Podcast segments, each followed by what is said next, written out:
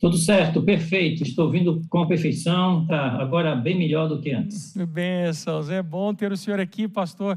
Alegria, não queremos perder nenhum detalhe. Então, pastor, agora sim, com tranquilidade, com um áudio bem mais, mais, mais certinho, né, liso, para aproveitarmos cada detalhe e colocar no coração. Que Deus lhe use mais uma vez, pastor. Amém, obrigado. Estava falando sobre 1 Coríntios 12, verso 3, que diz que ninguém pode dizer que Jesus é o Senhor senão pelo Espírito Santo, né? Então, a, o senhorio de Cristo é a base da mordomia, né? Mordomia é espiritualidade na prática, mordomia é dependência de Deus de verdade, é comunhão com Deus. E a pessoa só pode ter essa experiência com Deus se for através do Espírito Santo. Sem o Espírito Santo, pode haver uma performance, pode haver uma encenação, mas não haverá, de forma alguma, uma experiência legítima, verdadeira, é, com Jesus Cristo, né? Então, nós temos aqui, às vezes as pessoas pregam é, e, as, e outros não se convertem, né? E você fica imaginando, mas ele já tomou estudos bíblicos, já leu a Bíblia, não é? Algumas pessoas vão para a igreja, assistem palestras, leem livros e não se convertem o Espírito Santo está falando continuamente, mas é preciso que a pessoa seja receptiva né, à, à influência, à voz do Espírito Santo. Então, o Espírito Santo ele trabalha, mas ele não força a pessoa. Nós estamos mortos em ofensas e pecados, mas o Espírito Santo ele, ele opera o querer e o efetuar. E quando essa centelha inicial se acende dentro da pessoa, a pessoa tem a oportunidade de responder positivamente, de aceitar efetivamente esse chamado. Ela sente uma influência celestial na vida, ela sente o amor de Deus em sua vida, e então a pessoa tem a oportunidade de responder positivamente, né? Escolhe, pois, a vida para que viva, diz o Espírito Santo. Quem crê será salvo, diz o Espírito Santo. Vem, não é? hoje é o dia, diz o Espírito Santo, e a pessoa tem a oportunidade de aceitar ou não, não é? esse chamado. Então, nós, nós não temos, de fato, é, livre arbítrio, pleno no mundo de pecado, porque o diabo e as influências do mundo é, são manipuladoras. Mas o Espírito Santo, ele opera resgatando essa capacidade de escolher, essa capacidade de decidir, pelo menos na medida em que é necessário e suficiente para que nós é, aceitemos a Jesus de tal maneira que ele vai transformando a vida das pessoas. O Espírito Santo é o grande agente da experiência da mordomia cristã. Por isso que todo, toda transformação, toda fidelidade, seja na área dos talentos, do tempo, do corpo dos bens, passa por uma experiência de reavivamento espiritual. Um corpo não sobrevive só com o organismo perfeito, ele precisa ter o fôlego da vida. Então, a igreja, ela não sobrevive só com ações, trabalhos e projetos. Ela precisa ter o fôlego da vida do Espírito Santo. Por isso que Jesus simboliza o Espírito Santo com aquele sopro. Né? Receber o Espírito Santo, ele sopra sobre os discípulos. Nós sabemos que o Espírito Santo não veio naquele momento, os discípulos se recolheram, ficaram vários dias em oração, é, reunidos, etc. Só depois é que o Espírito Santo veio no momento previsto e profetizado, no Pentecostes. Então, ali é um símbolo, não é a concessão literal do Espírito Santo, mas é um símbolo do Espírito Santo. Como a chuva serôdia não era a concessão literal do Espírito Santo, mas um símbolo do Espírito que viria no tempo apropriado, apontado pela profecia, ok? Então, nós temos aí que o Espírito Santo é, de fato, o agente é, é, efetivo para que nós possamos ter uma experiência com Deus. Algumas vezes, nós somos bem intencionados e podemos, de fato, desenvolver uma performance religiosa muito boa e, e, e ter uma, uma, uma, um desempenho social bastante convincente, mas esse tipo de, de coisa é, não é suficiente para Deus. É preciso que haja o Espírito Santo. A pessoa, a pessoa só vai ser um mordomo fiel de Cristo, só vai reconhecer que Jesus é o Senhor se ele submeter-se à operação do Espírito Santo. O Espírito Santo pode ser buscado, deve ser buscado em oração comunhão. Então, louvado seja Deus por essas reuniões, por esses encontros, esses eventos que a igreja promove, que são eventos nos quais você ora, você intercede, você louva, você reflete sobre a palavra de Deus. E isso enriquece a pessoa, porque a pessoa é colocada em comunhão com o Espírito Santo nesses eventos. E aí, o, o, Espírito Santo convence a pessoa de que Jesus é o Senhor. Porque mordomia é exatamente o reconhecimento de que nós somos meramente administradores, nós somos servos de Deus, nós não somos donos de nada, nós somos usuários, nós somos passageiros. Né? Eu estava no avião certa vez e sentei na poltrona, eh, eu estava do lado do corredor e sentei na poltrona errada, do, do, no lado oposto. E um cidadão chegou e com a voz bastante é, assim solene, ele disse: esse assento é meu. E eu ouvi aquilo ali com aquela voz de autoridade, aquela posse. Ele realmente estava tomando posse da cadeira e estava me desalojando. Eu olhei, conferi imediatamente a passagem e vi que eu tinha trocado o lado do corredor. Então, eu mudei para outro lado. E eu fiquei refletindo durante toda a viagem. Essa poltrona, é, esse lugar é meu, né? essa poltrona é minha. E repetiu lá, porque chegaram outras pessoas, não, essa poltrona é minha. E eu fiquei pensando, é minha, é minha, o que significa isso? Aí eu imaginei ele tinha um documento dizendo que era dele, todos reconheciam que era dele, os comissários, que eram as autoridades ali, sabiam que era a poltrona dele, né? mas, na realidade, ele viajou e, quando pousou o avião, que eu estava continuando a viagem, ele estava, pegou a malinha dele e foi saindo. Eu fiquei olhando ele sair, né? E, e, eu fiquei, assim, rindo um pouco daquela situação. Por quê? Porque ele não estava levando a poltrona que era dele. Então, a coisa é minha, é sua, em termos. As coisas, essa poltrona se aplica tudo nesse mundo. Nossas roupas, nossa casa, nosso carro, é, até a nossa esposa, né? Quer dizer, é minha, o nosso marido é meu, é seu, é, em termos. Não é? Você está usando enquanto está vivo, está emprestado. Né? Você é apenas um passageiro, um usuário, e você deve usar adequadamente é, as bênçãos que Deus deu. Então, se aquele cidadão dissesse essa poltrona é minha e a quebrasse, rasgasse o, o assento, ele veria que esse dele não dava a ele o direito de danificar e prejudicar o assento, que era dele, entre aspas, né? Então, essa relação do é meu, mas é meu de forma passageira, é meu, mas ah, eh, dentro de um certo limite, é exatamente o princípio da mordomia. Não é? O tempo é meu, mas é meu dentro de um certo limite e para fazer o devido uso. ok? Por quê? Porque logo em seguida vai chegar o nosso aeroporto e nós vamos pousar. Quando pousar, você vai ter que desembarcar e você não vai levar a poltrona, você não vai levar a casa, você não vai levar o marido, a mulher, você não vai levar nada. E você vai descobrir que as coisas que eram suas, na verdade, eram emprestadas você era apenas um usuário, você estava apenas usando e deveria administrá-las adequadamente. Né? E um dia vai dar conta a Deus, porque se você quebrar a poltrona e riscar a poltrona, quando você desembarcar, é, vai haver oficiais ou autoridades lhe aguardando para você prestar contas. Por que, que você riscou, rasgou? Não, a poltrona é minha assim, sim, não, a poltrona é sua. Mas para usá-la adequadamente durante a sua viagem, você é apenas um passageiro. Nós somos passageiros da vida. E tudo que temos na vida, o tempo, os talentos, não é? Os bens e o corpo pertencem a Deus, são nossos, entre aspas. E nós não podemos danificar, prejudicar, quebrar, usar, desperdiçar, usar inadequadamente. Por quê? Porque quando nós desembarca, desembarcarmos, autoridades estarão nos aguardando para prestarmos contas do uso que fizemos do, é, das propriedades que Deus colocou em nossas mãos. Isso é isso que nós temos que ter consciência. Então, a Bíblia diz que quem convence a nós, então os seres humanos todos são usuários, são mordomos. Agora, tem os mordomos infiéis e os mordomos fiéis.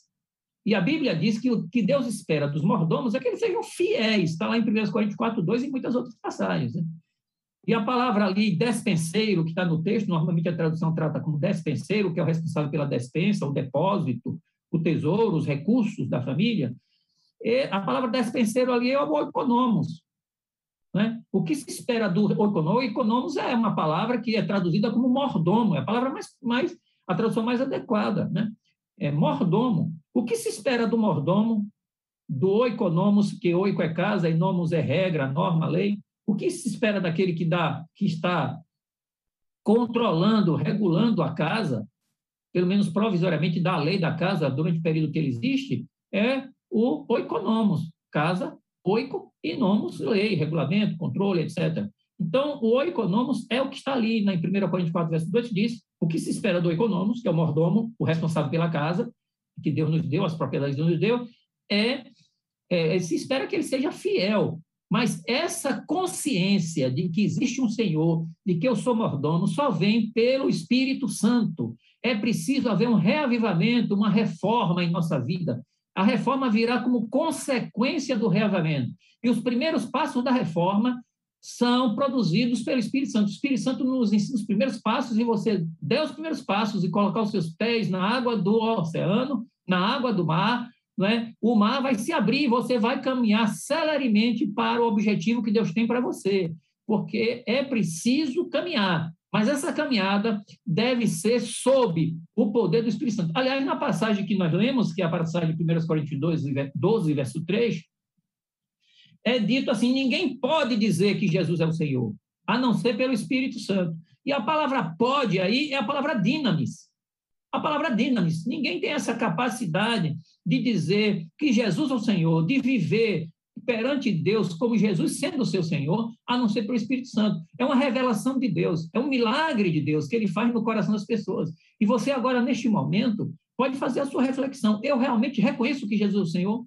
Se você reconhece que Jesus é o Senhor, se você reconhece que Ele é seu Salvador, se você reconhece que Ele é o dono da sua vida e você é apenas um passageiro, você não é o dono da poltrona, você é um usuário da poltrona e deve conservá-la durante a viagem, porque ao final autoridades estarão ali aguardando para prestar contas, né? se por acaso você usa mal a propriedade que foi colocada em suas mãos. Se você tem essa consciência, tenha certeza, independente de emoções, independente de qualquer tipo de, de, de sentimento é, subjetivo que você tenha, é porque o Espírito Santo está lhe comandando, porque o Espírito Santo comanda a nossa vida com ou sem sentimentos. O sentimento é uma manifestação humana, o Espírito Santo muitas vezes produz sentimentos quando ele opera na vida humana, mas nem sempre é necessário isso. Quando você tem a convicção, você tem uma decisão, você, você é, é, está convicto de que Jesus é o Senhor e que sua vida tem que ser depositada sobre o altar, isso é obra do Espírito Santo, porque Jesus Cristo é o Senhor. E o Senhor é Deus. O Senhor é Deus. Porque a palavra Quírios, que está aqui em 1 Coríntios 12, verso 3, essa palavra foi a palavra usada por os apóstolos, quando escreveram os evangelhos, quando escreveram as epístolas. E essa palavra, ela substitui o termo Jeová, o tetragrama sagrado, todas as vezes que os apóstolos se referem ao Pai, como Jeová, toda vez que eles citam o Antigo Testamento, vocês podem procurar na Bíblia. Toda vez que os apóstolos citam passagens do Antigo Testamento que se referem a Jeová, eles usam, em vez de Jeová, eles usam a palavra Quírios. E isso não é uma coisa inusitada dos apóstolos, isso também foi feito na Septuaginta, foi a Bíblia, que cerca de 200 anos antes de Cristo, os, os, os judeus fizeram a tradução, os próprios judeus fizeram a tradução do hebraico para o grego para serem usados por judeus da diáspora, judeus que viviam fora de Israel. E os próprios judeus substituíram o tetragrama sagrado pela palavra Quírios. Então, a palavra Quírios é a palavra que os próprios judeus e os apóstolos escolheram para substituir o tetragrama sagrado ela significa Senhor, ela é a palavra equivalente a Adonai no Antigo Testamento, que é usada muito nas orações judaicas. Então, o que nós temos é que a palavra Quírios, que o apóstolo Paulo está falando aí, e a conotação que ele dá, ele está dizendo: ninguém pode entender que Jesus, ninguém pode aceitar, ninguém pode dizer que Jesus é o Quírios, a não ser pelo Espírito Santo. Então, se uma pessoa aceita que Jesus é o Quírios, meu amigo, ele é Senhor de tudo. E quando ele é Senhor, é, é, não há nada que fique fora do seu senhorio. Os meus pensamentos pertencem ao Senhor. Então, quando eu penso pensamentos que são que não devem ser pensados, porque são pensamentos que não estão é, de acordo com os pensamentos do Senhor, eu, eu, eu os controlo, porque eu sou o mordomo da casa, eu sou um despenseiro, eu sou um econômico da casa. E na minha casa é, existe pensamentos, eu devo administrá-los. E a Bíblia diz em primeira, em Filipenses 4:8 diz lá, né? Tudo que é bom, tudo que é perfeito, se, é, se a boa fama, se algum louvor existe, nisso pensar. Então, nós temos que controlar os pensamentos. A sexualidade pertence a Deus. A sexualidade é uma, é uma, é uma propriedade da casa, que nos dá prazer, nos dá alegria, mas a sexualidade é propriedade de Deus. E as pessoas do mundo não reconhecem isso. A, a sexualidade está sendo de, depredada, está sendo deteriorada, está sendo usada inadequadamente. Essas pessoas estão rasgando e quebrando a poltrona de Deus, né? Daquele avião que eu coloquei aqui como um símbolo, uma representação. As pessoas estão quebrando, estão usando mal. Quando elas desembarcarem um dia no juízo final, Deus vai pedir conta, mas você, por, que, por que você usou dessa forma a sexualidade? Né? Essa poltrona era para ser usada de forma adequada, não era para ser usada assim. Você tinha que administrar sua sexualidade. A alimentação, a mesma coisa. O corpo, o exercício físico, né? o tempo. Quanto tempo você usou para o meu serviço, para a glória do meu nome? Você guardou o sábado adequadamente? Usou isso para um, desfrutar a comunhão comigo? É, como foi a sua vida? E os seus talentos. Curiosamente, é, nessa passagem de 1 aos Coríntios, capítulo 12, é, você tem a introdução dos dons, ok? Você tem a introdução dos dons.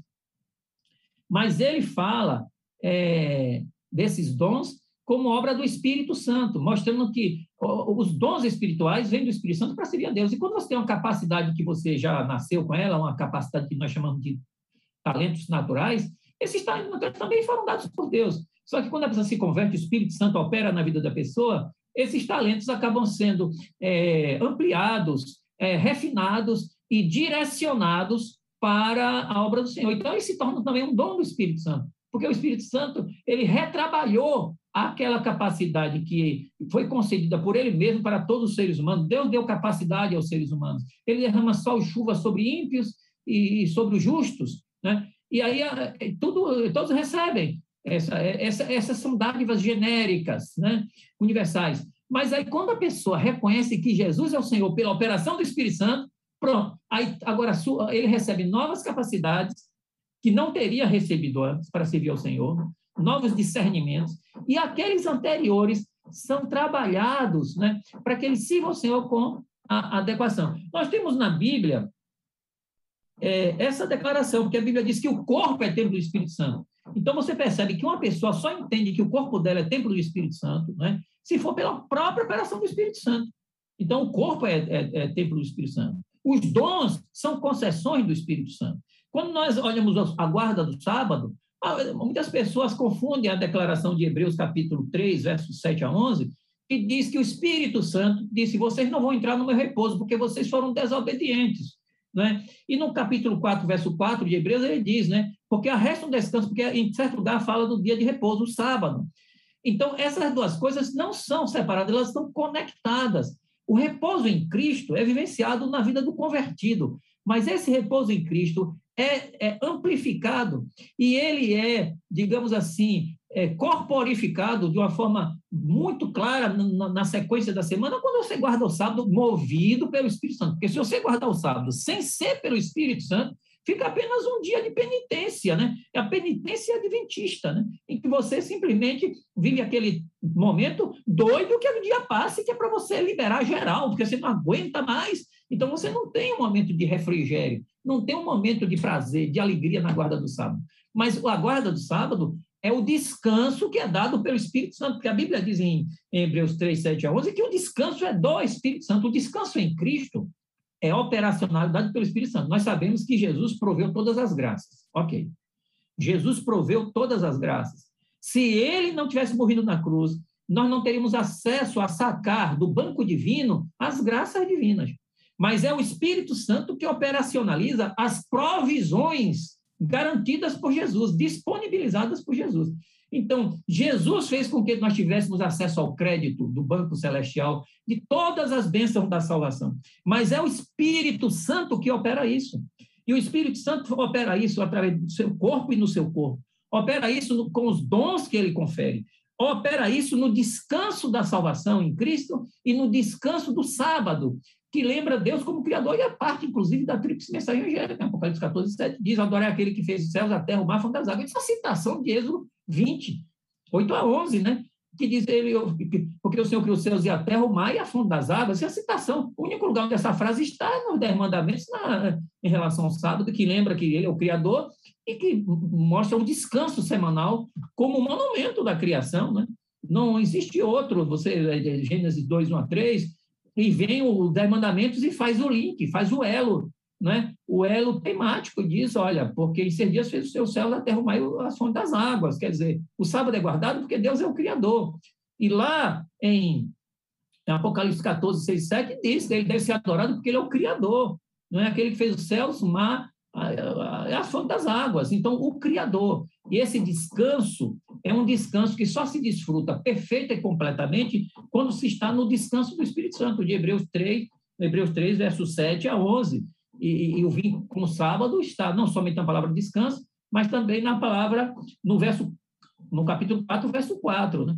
que essa referência ao sábado faz o link, porque o espírito do descanso sabático é o espírito do descanso da salvação em Cristo, da comunhão com Deus, porque o sábado foi criado para isso. Você reconhecer que Deus é o Criador e entrar em comunhão com Ele. E quem é o Criador? É o Senhor, é o Quírios. O Quírios é o Senhor, é João 1 a 3. Então, mordomia do corpo se fundamenta na operação do Espírito Santo, que faz do nosso corpo seu templo. Mordomia dos talentos e, e, e do, do, do, dos dons se fundamenta no Espírito Santo, que é, o, que é quem concede e santifica os talentos e os dons. A mordomia do tempo só se concretiza e é aceitável na operação do Espírito Santo, porque é ele que dá a essência espiritual e o significado espiritual da, da, da, guarda do sábado, a experiência salvadora, refrigeradora da comunhão com Deus no dia santo do Senhor, porque o sábado se estende durante toda a semana na sua influência santificadora, na sua comunhão né, é, curativa, né, nas suas bênçãos espirituais diversas. Então, é o Espírito Santo que dá esse descanso. Agora, é o Espírito Santo que opera também a generosidade. Quando você lê na Bíblia, por exemplo, você vai em Atos capítulo 4, Atos capítulo 4 é, na realidade, o produto, o resultado de Atos 2. Então, você tem lá em, em, em Atos, no capítulo 4, o Espírito Santo falando, operando. E o Espírito Santo opera, fala para eles, e então começa uma generosidade, uma generosidade de acordo com as circunstâncias, com a demanda das circunstâncias. Porque nós sabemos que Deus estabeleceu desofertas, e depois daquele período crítico, após Atos 2, quando o povo estava sendo expulso das sinagogas, os irmãos estavam expulsos das suas famílias, eles estavam sem saber como viver. Depois disso, Paulo diz: olha, voltem à vida normal, vão trabalhar, se, se sustentar com suas próprias mãos e ajudar outras pessoas. Ok, tudo bem. Mas acontece que é, o que nós percebemos é que naquele momento, quando houve a crise, o Espírito Santo produziu a generosidade proporcional à crise adequada à crise, para fazer frente à crise. E todos eles vendiam as suas propriedades e depositavam aos pés dos apóstolos. Curiosamente, essa questão de vender propriedade e depositar aos pés dos apóstolos, no Antigo Testamento era assim: o povo vendia as propriedades, está lá em, em Levítico 27, 8 em diante, né? todas as coisas consagradas ao Senhor, inclusive o campo, a casa, as propriedades, elas eram consagradas, vendidas e depositadas na casa do tesouro. Né? eram depositadas aos pés dos levitas, porque era para os sacerdotes. Ali você tem uma inversão, você tem um sacerdote levita, que é Barnabé, natural de Chipre, né, no final do capítulo 4 de Atos, e ele vende a propriedade e deposita aos pés dos apóstolos. Ele está dizendo assim: o Espírito Santo deu uma lição para Barnabé, o Espírito Santo revelou para Barnabé que agora a lei levítica de dízimos e ofertas, porque o dízimo está no mesmo capítulo desse que determina vender um campo e levar para o templo, é, Barnabé disse: não, mas agora os verdadeiros levitas são os apóstolos. Eu, que sou levita, virei povo. E os apóstolos, que eram povo, viraram levitas.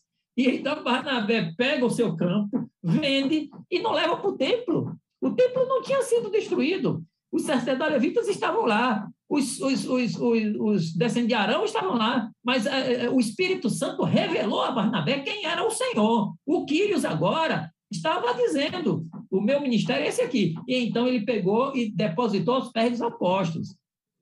Mas aí veio Ananias e Saf... vieram Ananias e Safira e fizeram a mesma coisa. Só que eles falsearam a oferta e mentiram. Mas quando eles mentiram, eles mentiram para o Espírito Santo. Note que quem produziu liberalidade foi o Espírito Santo no capítulo 4. E quem produziu a repreensão por falta de liberalidade foi o Espírito Santo no capítulo 5. A, a irmã White comentando a oferta generosa dos coríntios, né, dos macedônios, aliás, em 1 Coríntios capítulo 8, verso 3 em diante, ela diz que os, que os macedônios eles se entregaram a Deus pela operação do Espírito Santo, e mesmo sendo pobres e não tendo recursos, eles se determinaram a contribuir com as ofertas missionárias, que eram as ofertas missionárias internacionais. Eles estavam na Macedônia fazendo doações para os campos missionários que era a região da Judéia que estava passando crises. Os apóstolos sem manutenção, os presbíteros sem manutenção, a igreja passando necessidade e pessoas carentes passando fome. E todas as igrejas adventistas da época né, se reuniram para mandar uma oferta. E os macedônios, pobres e sem recursos, deram uma das ofertas generosíssimas. E Paulo disse para eles assim: Não, vocês são pobres, vocês não precisam dar oferta. Mas eles insistiram com Paulo e disseram: Nós queremos fazer isso.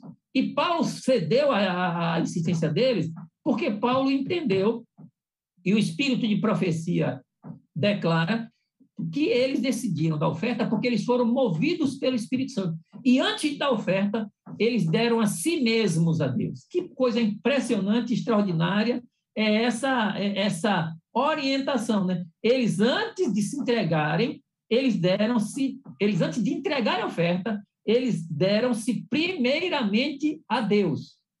Que coisa impressionante. É obra do Espírito Santo. Essa é uma obra santa. Com práticas santas na área do corpo, dos talentos, na área dos bens e na área do tempo. Essa é uma obra santa, de pessoas santas pelo Espírito Santo, praticando, pelo, movidos pelo Espírito Santo, fielmente aquilo que Deus determinou. Porque o que se espera dos mordomos é que sejam fiéis, fiéis de verdade, não fiéis por performance, nem fiéis por aparência, mas fiéis pela palavra e pelo poder de Deus. Termino é, lendo um trecho é, do Espírito Santo, né? dizendo o seguinte, falando ainda sobre os macedônios, não era necessário constrangê-los para que dessem. Não era necessário constrangê-los para que dessem. Antes se rejubilavam pelo privilégio de negarem a si mesmos até coisas necessárias, a fim de suprir a necessidade dos outros. Isso é um negócio que não é de humano. Isso não é coisa que é do homem. Isso é coisa que é de Deus. Porque a lei da sobrevivência, da autopreservação, diz: não, eu preciso sobreviver primeiro. Né? Eles realmente. Isso é coisa da viúva pobre, desse maravilhoso livro aí que Deus orientou o pastor a escrever. Né? É coisa da viúva pobre. Não, eu tinha duas, podia ficar com ela. Ela disse: não, eu negocio a si mesmo. Esse tipo de coisa só o céu pode produzir. É coisa igual a Jesus que veio do céu, entregou-se completamente para que todo aquele que nele crê não pereça, mas tenha vida eterna. Não é à toa que Paulo chama as ofertas dos filipenses, lá em, primeira, lá em Filipenses 4, é, 15 a 18, ele chama de sacrifício agradável e usa uma palavra que significa o sacrifício o holocausto feito nos altares do, do, do templo do Antigo Testamento. Por quê? Porque ele recebeu dinheiro, e não foi um cordeiro. Paulo recebeu dinheiro, uma sacola de moedas, mas ele disse: Eu recebi a oferta de vocês como um sacrifício agradável a Deus. Ele usou a palavra para sacrifício, para holocausto, que é a palavra usada para Jesus. Então, ele quis dizer que aquele dinheiro simboliza Jesus, que veio salvar, como aquele dinheiro era ser usado para a salvação de almas. Ele quis dizer que ofertas e dízimos não são dinheiro. Ofertas e dízimos na mão da igreja de Deus, na mão dos filhos e filhas de Deus. É carne e sangue do cordeiro que tira o pecado do mundo. Com esse dinheiro, livros, bíblias, pregadores, programas, é, é, irradiação de, de, de, de, de mensagens através da internet, da Novo Tempo, de muitos outros canais, pastores pregando, igrejas sendo construídas. Tudo isso é obra do Espírito Santo. É por quê? Porque o dinheiro que nós doamos em dízimos de ofertas é carne e sangue do cordeiro que tira pecado do mundo, né? É, é, é, é, representação disso, porque Paulo que disse isso. Paulo que disse isso em Filipenses 4,18. Ele diz: O que eu recebi de vocês é eu recebi como sacrifício, agradável a Deus, como aroma suave. A moeda não tem aroma, não é? é você não, você não sacrifica moedas, você não, moeda não tem sangue, moeda não se faz holocausto com moedas. Ele podia ter usado a palavra oferta, né? a palavra só oferta, donativo, ele podia ter é, ficado somente na palavra oferenda, mas ele adicionou um outro qualificativo à oferta dos filipenses. Ele disse ali, isso aqui é um sacrifício. Isso aqui é a palavra grega ticias, né? que é a palavra usada para Jesus no Calvário. Né? Ele fez um sacrifício de si mesmo, fez ticias de si mesmo, colocou-se no Calvário para salvar-nos. Entendeu? E essa palavra, no dicionário de grego, diz que é, é a palavra para holocausto, para o cordeiro do altar. Vejam que coisa, isso é obra do Espírito Santo. E o que nós precisamos na igreja? Nós precisamos da igreja é uma experiência verdadeira, é um revivamento produzido pelo Espírito Santo, que leva uma reforma, onde as pessoas devolverão o dízimo e as ofertas e acharão pouco. Elas, elas sempre se acharão devedoras do Evangelho. Elas darão tudo de si mesmas e ainda acharão pouco. Elas entregarão a sua vida inteira para o serviço da igreja, para o serviço da, da, da, pregação do Evangelho, ao serviço de Cristo, e elas acharão pouco. Elas gostariam de viver duas vidas, três, dez vidas para servir a Deus. Elas, elas farão tudo e depois acharão que não fizeram nada Entendeu? E quando Jesus encontrar com ela, vai dizer assim: Mas obrigado, porque eu tive fome, tu me deste de comer. Eu tive sede, tu me deste de comer. Mas quando foi que eu fiz isso? Eu fiz isso. Por quê? Porque isso é uma coisa que aconteceu de uma forma desprendida vão, vão transbordar de amor. Não precisou ser apertado com uma esponja, não precisou ser agredido com uma pedra para poder produzir o seu tesouro. Bastou o Espírito de Deus falar e o coração desabrochou como uma flor que se abre no tempo da primavera e depois produz o seu fruto abundante, rico e suculento para as almas que precisam se alimentar e se alegrar no Evangelho do Senhor. Veja, meus irmãos, o que nós precisamos é uma experiência com o Espírito Santo. Ninguém pode reconhecer que Jesus é o Senhor, o Senhor do corpo, o Senhor do tempo, o Senhor dos talentos e o Senhor do bem, dos bens, se não for pelo Espírito Santo. Eu apelo em nome de Jesus, você que está me assistindo. Eu apelo em nome de Jesus, você que está me ouvindo, você pastor, você que é obreiro, você que é funcionário, você que é irmão, em nome de Jesus Cristo, procure uma experiência verdadeira com o Espírito Santo. Não permita que sua vida religiosa seja a vida de um lobo vestido de cordeiro que se sente mal nessa roupa apertada, nessa lã artificial que se está usando. Não, não permita. Peça a Cristo que tire o superficialismo e coloque uma experiência que vem de dentro para fora, operada pelo Espírito Santo. Ninguém pode entender que Jesus é o Quírios, o Criador de todas as coisas, o Redentor do mundo, e colocar a sua vida como anticias, como uma oferta, um sacrifício no altar, não é? se não for pelo Espírito Santo. Meus prezados irmãos e irmãs, amigos, colegas de ministério, porque mesmo jubilado, ainda jubilosamente me considero ativo no do Evangelho, eu quero dizer a vocês o seguinte: oremos pelo Espírito Santo. A irmã diz que nós oramos pouco pedindo o Espírito Santo. Nós pedimos pouco, pedimos com pouco fervor. Ah, mas eu não sinto, eu não sei. Não tem problema. Diga, Senhor, eu preciso ter uma vida espiritual de acordo com a tua vontade. Opera em minha vida um novo nascimento. Restaura a tua imagem e semelhança em mim pelo teu Espírito Santo. Senhor, Senhor, eu te imploro, produz em mim o fruto do Espírito Santo. Ajuda-me, que o Espírito Santo em mim seja o meu verdadeiro eu e que meu eu carnal seja submetido e mortificado cada dia. E eu sinto alegria, regozijo e prazer em fazer a tua vontade. Que minha renúncia seja de alegria, como dos macedônios, que eles sentiram alegria e prazer em renunciar a si mesmos, como a mãe que sempre sente alegria de renunciar o alimento e o descanso para ver a alegria e o bem-estar do seu filhinho que precisa. Meus amigos, meus irmãos, minhas irmãs, em nome de Jesus Cristo, mais, mais uma vez eu apelo Vamos depender mais do Espírito Santo. Vamos pedir que Deus produza uma viva experiência em nossa vida, para reconhecer que Jesus é o Quírios, Jesus é o Adonai, ele é o verdadeiro Jeová encarnado. Esse é o grande mistério revelado no mundo, que os profetas do Antigo Testamento anunciaram em todas as eras, de que o Salvador viria, ele assumiria todas as nossas iniquidades e morreria em nosso lugar, para que todo aquele que nele crê não pereça, mas tenha vida eterna e quando eu dou meu tempo, e quando eu dou meus talentos, e quando eu dedico meu corpo, e quando eu dou meu dízimo minhas ofertas e ofertas generosas para a obra do Senhor, eu entendo com clareza que eu estou servindo ao Quírios e que eu estou salvando almas. Eu não estou dando dinheiro para a igreja, eu estou salvando almas através da igreja. Eu estou investindo no céu. E um dia os moradores dos tabernáculos eternos, como diz lá em Lucas, é, quando Jesus contou a parábola do administrador infiel, no final da parábola ele diz: é, coloquem dinheiro no, no céu, para que quando essas riquezas da terra vos faltarem, os moradores dos tabernáculos eternos digam para vocês: sejam bem-vindos. Jesus dirá: seja bem-vindo, seja bem-vinda, e nos receberá no seu reino muito em breve. Que o Senhor Jesus nos abençoe. Tomemos a decisão de ser fiéis, mas ser fiéis pelo poder do Espírito Santo. Assim entenderemos que Jesus é o Senhor, e sendo o Senhor, Ele é dono de tudo na nossa vida. Oremos ao Senhor nesse momento. Me permita fazer uma oração com vocês, no encerramento dessa mensagem.